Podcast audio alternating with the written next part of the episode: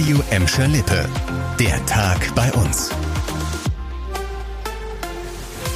Mit Annika Bönig, hallo zusammen. Stell dir vor, es ist Schule, aber kein Lehrer ist da. Das könnte in einigen Grundschulen in Gelsenkirchen nach den Sommerferien tatsächlich Realität werden.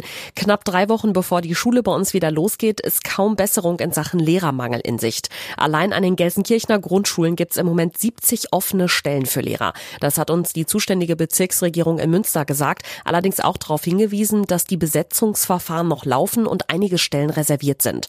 Trotzdem könnte es eng werden zum Schulstart und da wurde ja teilweise schon gemutmaßt, dass im schlimmsten Fall die Unterrichtszeiten für die Schüler verkürzt werden könnten. Ob das tatsächlich so passieren könnte, dazu wollte uns eine Sprecherin der Bezirksregierung noch nicht sagen. Auch an den Gladbecker und Bottropper Grundschulen fehlen Lehrer. Allerdings ist die Lage da etwas entspannter. In Bottrop gibt es aktuell 29 offene Stellen, in Gladbeck neun.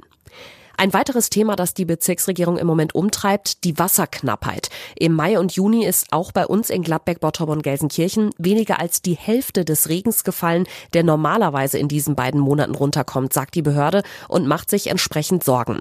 Lena Klitzner mit mehr Infos. Durch die Trockenheit liefen die Pegelstände an Flüssen und Bächen teilweise auf Tiefstwerte zu, schlägt die Bezirksregierung Alarm. Die Behörde ruft deshalb dazu auf, kein Wasser aus den Gewässern zu entnehmen. Die Trinkwasserversorgung bei uns sei aber aber nicht gefährdet, versichert die Behörde. Die allgemeine Wasserknappheit könnte sich bald auch auf die Firmen im Gelsenkirchener Stadthafen auswirken. Weil der Rhein aktuell so wenig Wasser führt, dürfen Schiffe dort nicht voll beladen fahren. Viele Firmen im Hafen werden laut Betreiber über den Rhein beliefert und müssen dadurch in den kommenden Tagen möglicherweise länger auf ihre Rohstoffe warten. Ein übler Fall von Vandalismus ist heute aus Gladbeck bekannt geworden. Unbekannte haben da mehrere Bäume mutwillig beschädigt. Im Waterhook in Brauk wurden an zwei Erlen die Stämme angebohrt. Durch diese Schäden sind beide Bäume schon abgestorben. Auch an der Ernststraße in Rennfort sind an einer Platane Bohrungen aufgetaucht. Dadurch hat der Baum sein komplettes Laub verloren. Laut dem zentralen Betriebshof Gladbeck steht noch auf der Kippe, ob sich die Platane von der Beschädigung erholen kann. Aufgefallen ist der Vandalismus den Baumkontrolleuren des ZBG, die regelmäßig regelmäßig in der Stadt unterwegs sind. Der Betriebshof hofft jetzt, dass irgendjemand was von den Taten mitbekommen hat und ruft Zeugen auf, sich zu melden. Zum Schluss noch eine gute Nachricht aus Gladbeck. Menschen mit wenig Geld in der Stadt bekommen bald wieder vor Ort Lebensmittel zum ganz kleinen Preis. Mitte September soll die neu aufgestellte Gladbecker Tafel an den Start gehen. Diesen Termin hat der neue Betreiber, das Deutsche Rote Kreuz, heute genannt.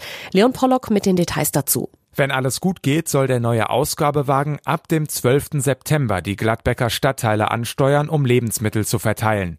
Mit dem mobilen Angebot sollen für die Kunden längere Wege zu einer zentralen Verteilstelle wegfallen. Weil das DRK kein passendes Ladenlokal für die Kühlung und Sortierung der Lebensmittel gefunden hat, werden dafür bald Container auf dem eigenen Gelände an der Europastraße aufgestellt. Der Neustart der Gladbecker Tafel musste immer wieder verschoben werden. Schuld waren laut DRK die Corona Corona-Pandemie, Lieferschwierigkeiten und krankheitsbedingte Ausfälle im Team. Letztes Jahr hatte die Tafel schließen müssen, weil beide Vorsitzenden gestorben waren. Jetzt organisiert das Deutsche Rote Kreuz das Angebot. Das war der Tag bei uns im Radio und als Podcast. Aktuelle Nachrichten aus Gladbeck, Bottrop und Gelsenkirchen findet ihr jederzeit auf radio und in unserer App.